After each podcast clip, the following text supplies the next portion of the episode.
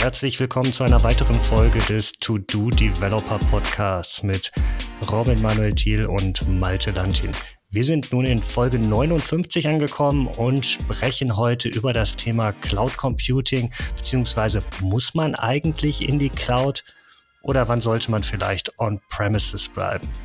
Bevor wir in das Thema einsteigen, natürlich erstmal vielen Dank an diejenigen, die uns einen Kaffee spendiert haben. In dieser Woche ist das der Lenner, der hat drei Kaffee für uns dagelassen, also vielen Dank an dich. Einen davon trinke ich auch gerade, deswegen herzlichen Dank an dieser Stelle. Wunderbar. Damit können wir dann auch ins Thema einsteigen und ähm, du hast ein bisschen Kontext dazu, wie wir auf das Thema kommen. Ja, genau. Und zwar haben wir diese Folge wieder einen Themenwunsch, diesmal von Daniel. Und Daniel arbeitet in einem Unternehmen, wo die Anwendung auf Oracle-Basis basiert und da auch sehr, sehr viel Logik wohl in dieser Oracle-Welt drin ist und das aber alles on-premises. Er, nennt das so ein bisschen Legacy äh, gehostet ist. Und jetzt fangen die wohl an, da mehrere Microservices, um diese Datenbank drumherum zu bauen. Namentlich sagt er, die machen das mit äh, Spring Boot und es tut mir leid, Malte, mit GitLab und dazu dann Kubernetes. Ähm, und äh, fragen sich halt gerade so ein bisschen, ob sie das Ganze in die Cloud schieben sollen ob sie da überhaupt irgendwelche Mehrwerte von haben, weil die Oracle-Datenbank wahrscheinlich nicht mitwandern würde, aber sie wahrscheinlich ein bisschen, doch ein bisschen Jahre gekommen, Legacy ist vielleicht auf einer alten Version basiert und weil da schon wohl irgendwie sehr viel Logik drin ist. Und jetzt haben sie intern im Unternehmen so ein bisschen die Diskussion, wie günstig ist denn das jetzt überhaupt in die Cloud zu migrieren?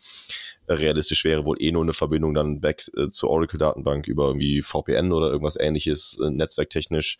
Also so ein bisschen die Daten on-prem lassen, die Business-Logik in die Cloud heben. Und da hat Daniel uns geschrieben, auch im Rahmen unserer Weihnachtsumfrage, dass er da ähm, an unserer Meinung interessiert wäre. Malte, was ist denn deine Meinung dazu?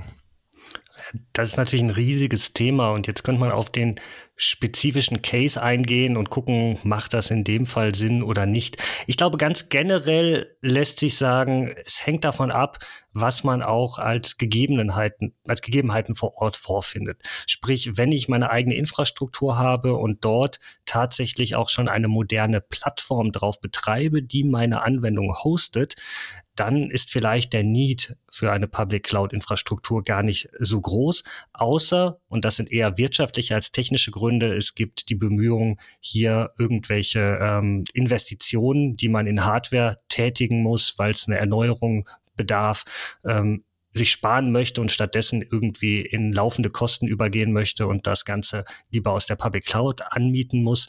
Aber letzten Endes technisch, finde ich, hängt es ein bisschen davon ab, wo drauf läuft meine Anwendung. Und ähm, du bist ja auch ein ganz großer Kubernetes-Fan und ein Fan von diesen ganzen Cloud-Native-Technologien. Und die laufen ja letzten Endes unabhängig davon, ob ich jetzt meine eigenen Server irgendwo im eigenen Rechenzentrum stehen habe, ob ich die bei einem Dienstleister habe, ob ich die in der Public Cloud habe da kann ich meine Anwendung drauflaufen lassen in der gleichen Art und Weise. Und natürlich abhängig davon, welche Anforderungen ich an Performance, Skalierung, Hardware-Ausstattung habe, kann es natürlich viele Fälle geben, wo es in dem Fall vielleicht gar keinen Unterschied macht. Sprich, wenn ich jetzt Anwendungen wirklich in Microservices bauen, die alle schön in Containern laufen, die ich in Kubernetes betreiben kann und am Ende ist mir die darunterliegende Infrastruktur völlig egal und das, was ich als eigene Hardware bereits vor Ort habe, ist für mich ähm, durchaus ausreichend, dann mag es keinen großen Grund geben, das in die Public Cloud zu verschieben, außer, wie, wie gesagt, diese finanziellen Gründe, wo dann vielleicht irgendwie die Geschäftsführung entscheidet, hey, bevor wir jetzt die ganze Hardware in unserem Data Center erneuern, shiften wir das lieber irgendwo zu einem Dienstleister in die Public Cloud und mieten das, ähm, ja, zeitbasierend an und nutzen dann halt die Services. Von daher hängt es so ein bisschen davon ab, worauf laufe ich. Wenn ich jetzt äh, ganz klassisch irgendwie auf Infrastruktur laufe, wo ich das Ganze in VMs habe und dort einen extrem großen Managementaufwand habe, dann macht es natürlich auch Sinn, sich Gedanken über eine Anwendungsmodernisierung zu machen und dann im Rahmen der Anwendungsmodernisierung zu schauen, was ist die beste Plattform, um das Ganze zu betreiben. Von daher sage ich mal, die Frage lässt sich gar nicht so einfach zu beantworten, aber grundsätzlich würde ich jetzt sagen, nein, niemand muss in die Cloud. Aber in vielen Bereichen kann es gute Gründe dafür geben. Und neben den generellen Betriebsmodellen meiner Anwendung mag das natürlich auch im Rahmen der Anwendungsmodellisierung der Fall sein, wenn ich darüber nachdenke, in Richtung Plattform as a Service Dienste zu gehen und bestimmte Dinge nicht mehr in eigenen Services irgendwie in Containern laufen zu lassen, egal ob die Anwendung selber geschrieben ist oder ähm, irgendwie eine Open Source Komponente, eine kommerzielle Komponente ist, sondern ich setze auf Plattform as a Service Dienste, die sich viel leichter managen lassen, aber die gleiche Funktionalität bieten und halt auch beliebig skalierbar sind und die mir dann die Möglichkeit geben, auch Kapazitäten freizugeben, ähm, die ich vielleicht für andere Dinge sinnvoll nutzen kann. Ein Beispiel, ähm, was mir jetzt kürzlich untergekommen ist, ist das Thema Monitoring. Natürlich kann ich jetzt irgendwie für das ganze Anwendungsmonitoring äh, irgendwelche Eventdienste in meiner eigenen Infrastruktur betreiben, irgendwelche Kafka-Cluster, die extrem viel Power brauchen, weil natürlich da Tausende von Informationen pro Sekunde reinkommen, je nach Größe meiner Anwendung. Und wenn ich das Ganze jetzt irgendwie in Richtung eines Pass-Services in der Cloud migriere, habe ich plötzlich wieder ganz viel Kapazitäten frei an Hardware. Ich brauche die Infrastruktur nicht managen und habe die gleiche Funktionalität. Und am Ende ist es irgendwo ein Data Lake, wo meine Daten hinfließen. Und eigentlich ist es für mich völlig egal. Von daher lässt sich diese Frage nicht generell beantworten. Aber aus meiner Sicht, und da würde mich deine Meinung interessieren, nein, in die Cloud muss niemand. Ja, man muss jetzt auch dazu sagen, dass natürlich jetzt das Unternehmen, was Daniel hier vorgestellt hat, ja eigentlich schon einen ganz guten Mittelweg geht. Ne? Also es ist ja so ein bisschen, wenn die sagen, die nehmen quasi schon Kubernetes und bauen da gerade Microservices mit Spring Boot, also beides sehr moderne Technologien, dann würde ich ja sagen, dann haben sie sich ja schon so ein bisschen so eine eigene Cloud-Plattform innerhalb ihres Rechenzentrums gebaut. Denn ich finde, man muss so ein bisschen, ne, wie du gerade auch richtig gesagt hast, unterscheiden. Haben wir irgendwo einfach irgendwelche Server stehen und die muss jetzt irgendjemand pflegen und warten? Oder haben wir in-house vielleicht sogar die Skills? Also ich finde vielmehr, es ist eine Skill-Frage. Haben wir in-house vielleicht sogar die Skills, ein Kubernetes-Cluster oder mehrere Kubernetes-Cluster zu betreiben? Denn das ist nicht simpel. Ne? Also ein Kubernetes-Cluster richtig zu betreiben ist anstrengend, ist Arbeit, ist sehr komplex und herausfordernd. Aber wenn es dann da einmal steht und vielleicht auch von einem ganz anderen Team bereitgestellt wird, was sich darauf spezialisiert hat, als das Team, was es dann nachher nutzt, dann hat das Entwicklerteam ja wahrscheinlich sogar eine sehr ähnliche Experience zu dem, was sie in der Cloud vorfinden würden, nämlich dass sie einfach nur mit der Kubernetes API interagieren. Und deswegen finde ich auch, man kann ja so Cloud-Native-Technologien, du hast ja gerade gesagt, auch jetzt schon mal nutzen, also namentlich Container, Kubernetes und sowas, ähm, und damit ja also eine sehr ähnliche Experience erzeugen. Ich würde mir die Frage halt immer auf Skill-Level stellen. Haben wir in-house die Skills, das zu betreiben? Weil an, sonst ist es, glaube ich, sehr komfortabel, das an einen Cloud-Provider abzugeben. Haben wir, wie du auch gesagt hast, macht das, äh, ergibt das von den Kosten her Sinn. Ne? Ich habe ja nicht nur die Hardwarekosten, ich habe ja auch Stromkosten, ich habe ja Miete für ein Rechenzentrum, ich habe Personal, was das pflegen muss.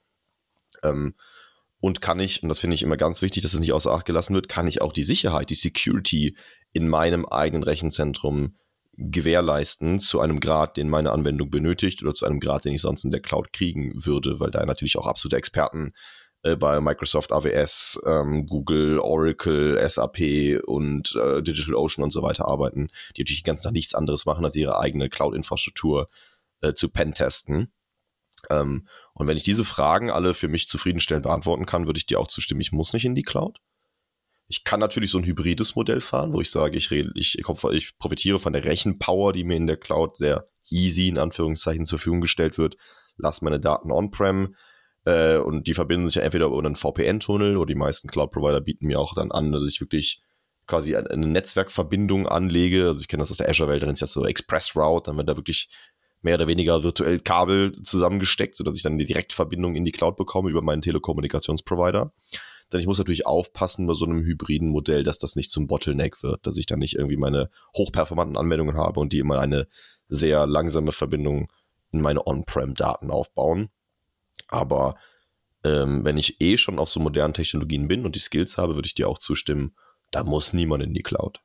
Hm. Aber du sagtest gerade das Thema Compu Compute in die Cloud schieben ich glaube, wenn ich an einem Punkt bin, wo ich solche Microservices in Containern habe und die Skills habe, einen Kubernetes-Cluster zu betreiben, dann macht es vielleicht am wenigsten Sinn, Compute in die Cloud zu schieben, sondern es macht vielleicht mehr Sinn, andere Dienste in die Cloud zu, äh, zu schieben, die vielleicht nicht so leicht zu betreiben sind in dieser Containerwelt, weil natürlich gehört einiges dazu, zum Beispiel ein Datenbanksystem oder ein Storage-System in so einem äh, Cluster zu betreiben. Und vielleicht macht es gerade bei diesen Dingen Sinn, Richtung Paar-Services zu gucken und zu sagen, okay, ich mache mir jetzt gar nicht die Arbeit zu verstehen, wie ich meine Datenbanktechnologie in Kubernetes-Cluster betreibe, äh, das entsprechend persistent und sicher und Backups etc. pp, sondern ich gehe halt mit meiner Storage-Technologie oder mit meiner Datenbank gehe ich in die Cloud und mache halt on-prem, weil ist eh da Hardware, mache ich halt Compute.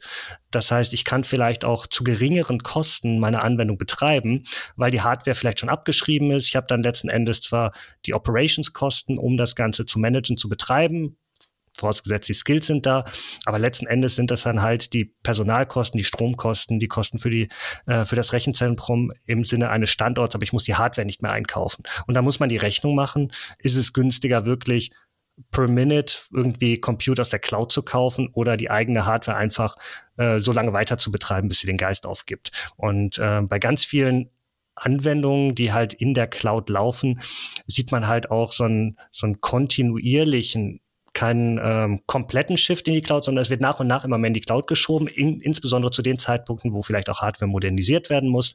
Und es spricht ja nichts dagegen, Hardware, die ich im Datacenter habe, einfach noch so lange wie möglich, so effizient wie möglich auszunutzen. Und ich finde, gerade Compute ist dafür ein super Ansatz in Form von äh, so einem Kubernetes-Cluster, was ich dann auch auf alter Hardware laufen lassen kann und da halt meine Anwendung dann in Form von Services drauf skalieren kann. Ja, finde ich einen sehr guten Punkt. Hast du also natürlich völlig recht. Das Thema Compute ist ja eigentlich gelöst. Ne? Ich würde sagen, Compute ist ja eher noch das, die simplere äh, Nutzungsweise äh, von meiner Hardware.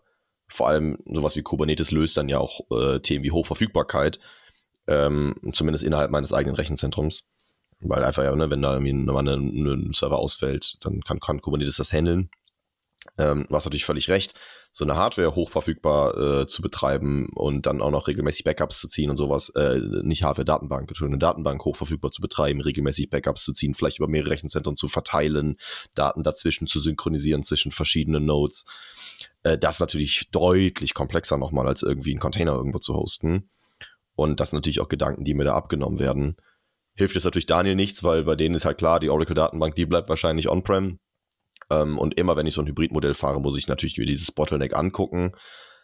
Äh, und eine Frage, die mir gerade auch eben, äh, während du gesprochen hast, äh, also noch ein Gesichtspunkt, der mir gerade auch eben, während du gesprochen hast, nochmal aufgefallen ist, ist, dass natürlich nicht nur die Skills und so da sind, sondern dass ich auch mein, mein Rechenzentrum natürlich hinterfragen muss, ob es die ja, sagen wir, Performance- und Verfügbarkeitsanforderungen erfüllt, die ich brauche.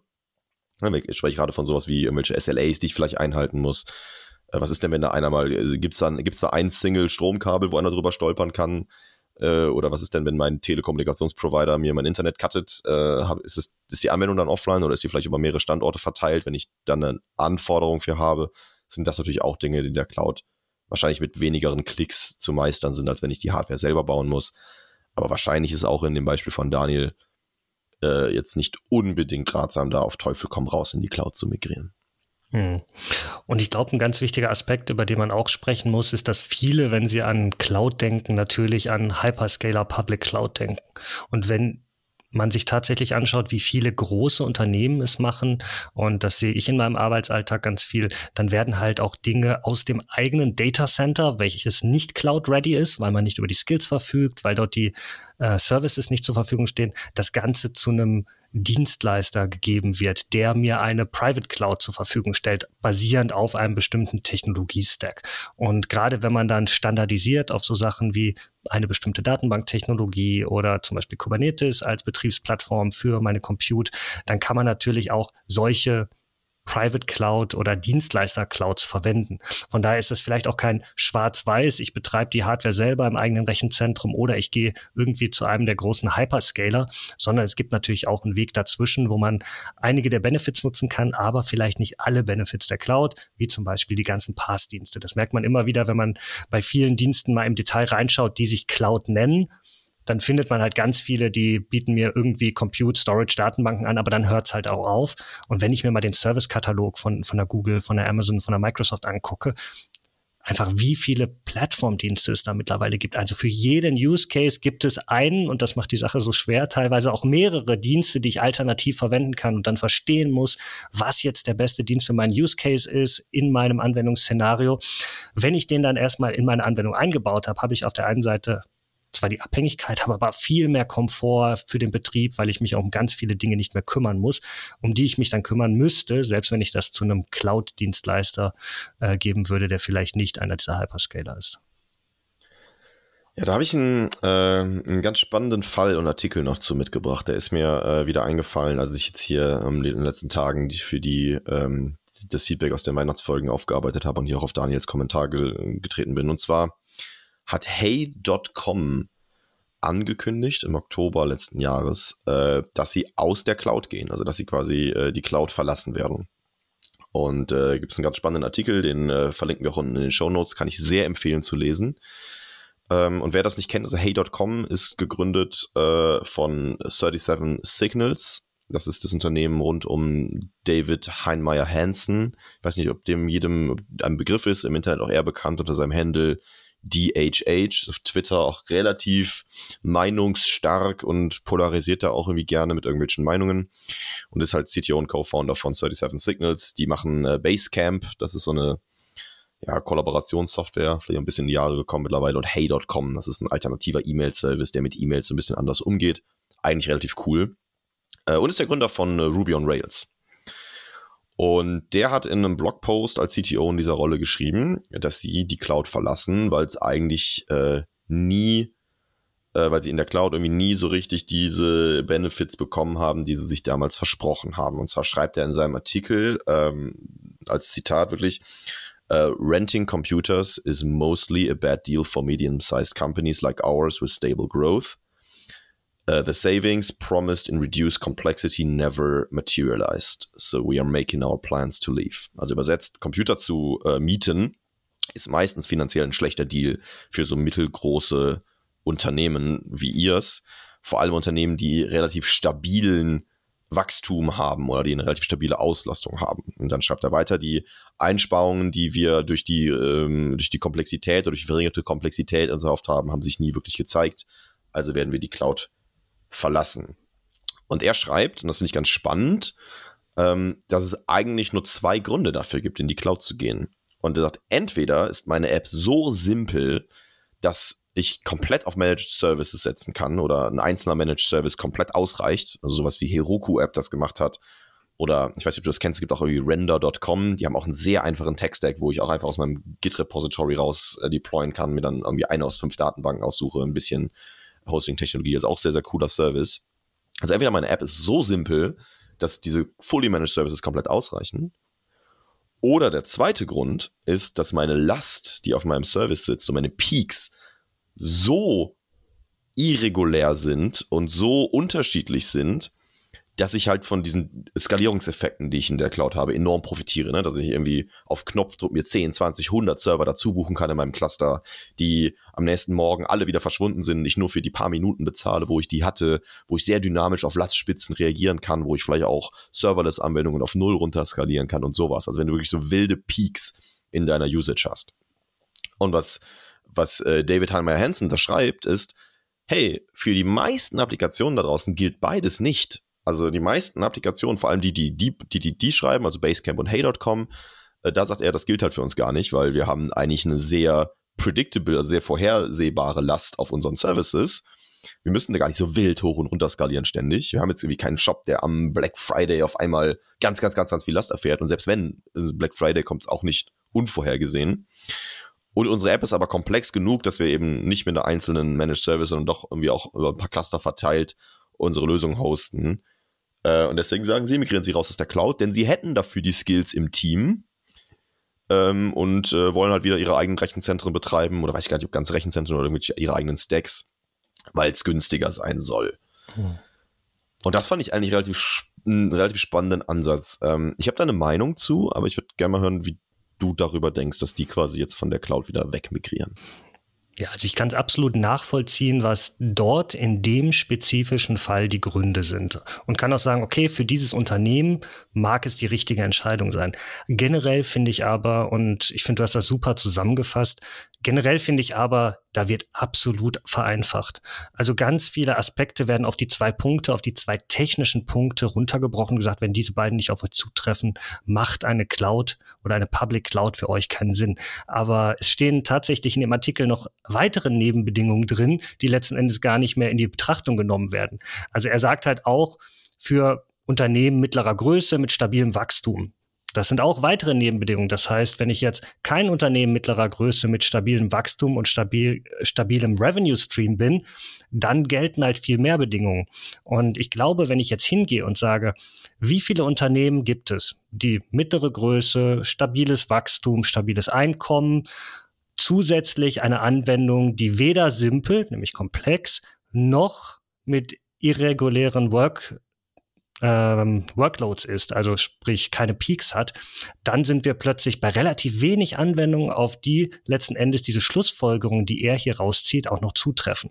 Sprich, wenn ich jetzt ein Unternehmen bin, welches zum Beispiel sich gerade gründet, dann habe ich gar nicht die finanziellen Mittel, eigene Infrastruktur aufzubauen. Das heißt, ich muss in den Bereich reingehen, wo ich Compute und andere Pass-Services miete und on-the-go bezahle, mhm. weil ich gar nicht das Kapital habe. Wenn ich jetzt ein großer Konzern bin, dann muss ich vielleicht einfach aus buchhalterischen Gründen, weil ich börsennotiert bin und ich möchte hier irgendwie Finanzoptimierung vornehmen, dann möchte ich vielleicht von Capital Expenses, ich kaufe viel Hardware, investiere in viel Infrastruktur und schreibe das im Laufe der Zeit ab, auf Operating Expenses switchen, wo ich halt jeden Monat gewisse Kosten für meine Infrastruktur habe. Und vielleicht möchte ich auch ähm, Personal reduzieren, weil das an der Börse irgendwie besser ankommt. Deswegen möchte ich den Betrieb meiner Infrastruktur an den Dienstleister oder an die Public Cloud auslagern, weil ich vielleicht börsennotiert bin. Und ich glaube, da gibt es dann so viele Bedingungen, die dann auch noch zutreffen müssen, neben diesen zwei technischen, die du gerade beschrieben hast, dass am Ende die Anzahl der Unternehmen und Anzahl der Anwendungen, auf denen auf die diese Schlussfolgerung, hey, ich gehe in die eigene Infrastruktur wirklich zutreffen, sehr gering ist. Ja, Personal hatten sie ja was zu gesagt. Ne? Also Personal meinten sie ja, wir haben im Team die Skills, das selber zu managen. Das könnten auch die gleichen Leute sein, die früher unsere Cloud-Plattform äh, gemanagt haben. Und ne, die sagen, eh, wir sind so mehr oder weniger ein Team von Full-Stack-Entwicklern. Und da finde ich aber, fehlt mir auch ein Gedanke. Und das ist mir auch ein Gedanke, der mir, äh, wie mir gerade einfällt, ebenso ein bisschen bei der Diskussion von Daniel, wie die ihren Oracle On-Prem haben und den Rest irgendwie in die Cloud oder in einem eigenen Rechenzentrum betreiben wollen, haben. Und das ist für mich immer dieser Punkt, das kommt für mich aber auch, also was da ganz oft bei dieser Diskussion außer Acht gelassen wird, klar kann man das alles selber betreiben und vielleicht hat man sogar die, die Skills im Unternehmen und muss gar keine Leute irgendwie dafür heiern oder andere, äh, oder andere Stellen streichen. Aber ich finde, das kommt von den Opportunitätskosten nicht hin. Weil wenn ich jetzt wirklich was habe, was in der Cloud einfach vielleicht einfacher ist oder schneller aufzusetzen mhm. ist, dann können die Leute, die ich vielleicht habe, die das ja theoretisch könnten, ja in der Zeit Features entwickeln oder was anderes bauen oder irgendwie mein Unternehmen nach vorne bringen. Und ich finde, das ist immer was, was ich in so einer, in so einer Diskussion ja auch noch betrachten muss. Selbst wenn ich das könnte, und selbst wenn es kostentechnisch ja vielleicht sogar gleich auf ist oder vielleicht sogar günstiger ist, die eigene Hardware zu mir anzuschaffen, wenn ich mir das bei, in der Phase, in der mein Unternehmen es leisten kann, fand ich einen sehr guten Punkt von dir. Als Startup kann ich mir jetzt natürlich nicht dafür viele tausend Euros irgendwelche Server-Racks hinstellen. Möchte ich vielleicht auch nicht, weil ich einfach nur eine Idee mal probieren oder validieren möchte. Also muss ich auch noch in der richtigen Phase meines Unternehmens sein. Aber was ich natürlich auch in der Cloud einfach spare an Zeit, bis ich das Ganze mal aufgesetzt habe, das sind ja auch Opportunitäts- äh, Kosten und Potenziale, die, mhm. finde ich, da einfach häufig übersehen werden. Ja, und dazu kommt halt, dass das vielleicht auch etwas verkürzt dargestellt ist, weil letzten Endes wenn Sie über On-Prem sprechen, sprechen Sie vielleicht gar nicht darüber, ein eigenes Rechenzentrum zu betreiben, weil dann brauchst du nicht nur die Leute, die vorher den Cloud-Service gemanagt haben, die managen jetzt so ein paar Server- und Kubernetes-Cluster, nein, du brauchst Leute, die mit einer Sackkarre Racks durch die Gegend schieben in physikalischen mhm. Räumen und Kabel ziehen mhm. und Netzwerkarchitekturen designen. Und das ist ein ganz anderes Skillset. Du kannst jetzt, also wenn ich dich jetzt bitte mal ein großes Rechenzentrum aufzubauen, wo du wirklich die Kabel ziehen musst und äh, unterbrechungsfreie Stromversorgung, Netzwerkanbindung an den Telco-Provider, Failover, zweite Location. Ich sehe das halt so ein bisschen auch ähm, bei meinem Arbeitgeber, was wir da teilweise für Spezialistinnen und Spezialisten haben, die sich wirklich mit solchen Themen äh, Redundancy und Failover, Disaster Recovery auseinandersetzen. Ich habe mir letztens mal den, das Network Design angeguckt. Da gibt es ein Network Design Team, die setzen sich halt wochenlang hin und machen äh, irgendwelche Skizzen, wie sie halt die Server untereinander verdrahten, mhm. damit halt die bestmögliche Performance in dem Datenbankcluster gewährleistet ist. Und ich glaube, die wenigsten Unternehmen haben diese Skills. Das heißt, am Ende gehst du dann wieder zu einem Dienstleister, der das für dich macht. Und wenn man diesen Dienstleister dann Cloud nennt, bist du trotzdem in der Cloud, dann bist du nicht on-premises. Ne? Und darüber hatten wir ja vorhin schon gesprochen. Also wenn mir jemand das komplette Data Center Operations abnimmt, bis hin zu dem Punkt, wo ich dann nur noch ein Betriebssystem auf der Hardware laufen lasse und alles andere macht jemand anders, bin ich dann wirklich jemand, der on-prem alles selber betreibt oder bin ich jemand, der in der Cloud ist? Ja, finde ich eigentlich eine sehr schöne Zusammenfassung. Ne? Also sollte es jetzt irgendwie der Server in meinem Keller sein? Wahrscheinlich nicht. Wenn ich das Team habe, ähm, mir wirklich ein Rechenzentrum oder ein paar, paar gut konfigurierte Server-Racks hinzustellen, bin ich wahrscheinlich einer der wenigen glücklichen Unternehmen, die das können. Hey, dann cool. Aber, das hast du auch eingangs gesagt, es muss ja vielleicht auch nicht immer ein Hyperscaler wie AWS oder Azure sein. Äh, nee, also man kann sich auch mal wie kleine Hoster anschauen. Ne? Es gibt sowas wie DigitalOcean, die eine tolle Developer-Experience haben, die auch deutlich weniger Services haben, die auch Cloud sind. Oder man kann auch einfach super günstig vielleicht zu so einem Anbieter wie Hetzner oder sowas gehen sich da einfach ein paar Server mieten, die, wo ne, die Aspekte, die du, die du gerade genannt hast, so netzwerktechnisch, wo das schon vorkonfiguriert ist, wo ich natürlich auch deutlich günstiger als bei so einem Hyperscaler bin. Und dann darauf kann ich mir immer noch mein Kubernetes-Cluster selber installieren. Also man kann auch da irgendwie sehr viele Mittelwege ja gehen, bis man sich da wirklich sein eigenes Server-Rack irgendwo hinstellt, versus ich gehe zu irgendeinem Hyperscaler und miete mir dafür wahrscheinlich dann verhältnismäßig viel Geld irgendein Cluster. Ähm, und wenn man da die Opportunitätskosten, die Security und die Redundancy betrachtet und nicht außer Acht lässt, dann kann man auf der Basis, glaube ich, eine sehr gute, ja, educated Decision treffen und da irgendwie eine gute Entscheidung für sich rausholen. Mhm. Also ich glaube, zusammenfassend lässt, lässt sich sagen, man kann es nicht so übervereinfachen und sagen, nur für die wenigsten lohnt sich die Public Cloud. Ich glaube, es gibt ganz viele Use Cases, wo es durchaus Sinn macht, ähm, wirklich auch von Anfang an da zu arbeiten und auch langfristig darauf seine Architektur aufzubauen. Es gibt aber auch viele Fälle, wo es nicht zutrifft. Von daher lässt sich, glaube ich, die Frage, muss man in die Cloud? ganz klar mit Nein beantworten. Und äh, die Frage, ob man im eigenen Data Center oder bei einem Dienstleister bleiben kann, muss, kommt, glaube ich, immer auf den Einzelfall an. Sehr schön. Dann hoffe ich, Daniel, dass wir deine Frage damit so ein bisschen beantwortet haben und fand das auch eine spannende Diskussion, dass wir nochmal über Hey, den Fall Hey.com und sowas gesprochen haben. Ähm, war auch, äh, also fand es auch eine, äh, einen guten Einwurf von dir, dass man vielleicht sagen sollte, vielleicht, dass man gar nicht unbedingt auf das Compute guckt, das ist so ein bisschen mein Bias, dass ich da meistens drauf schaue, sondern vielleicht sich auch eher die, äh, die Data Services oder irgendwelche Message Broker und sowas anguckt, die ja wirklich deutlich komplexer zu betreiben sind, wenn man denn sich hybrid aufstellen möchte.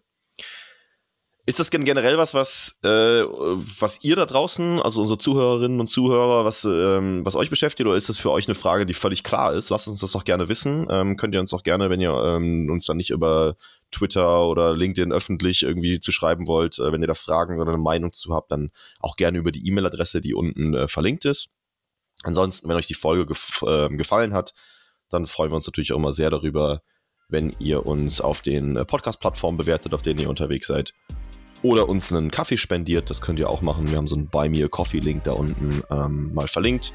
Und da freuen wir uns immer sehr, wenn ihr uns einen Kaffee da lasst. Und wenn ihr den To-Do Developer Podcast noch nicht abonniert habt, macht das gerne entweder auf Apple Podcasts oder Spotify. Und wir freuen uns dann, wenn ihr auch bei der nächsten Folge in zwei Wochen wieder mit dabei seid. Bis dahin, habt eine gute Zeit, schreibt ganz viel Code und habt eine gute Woche. Ciao. Bis dann.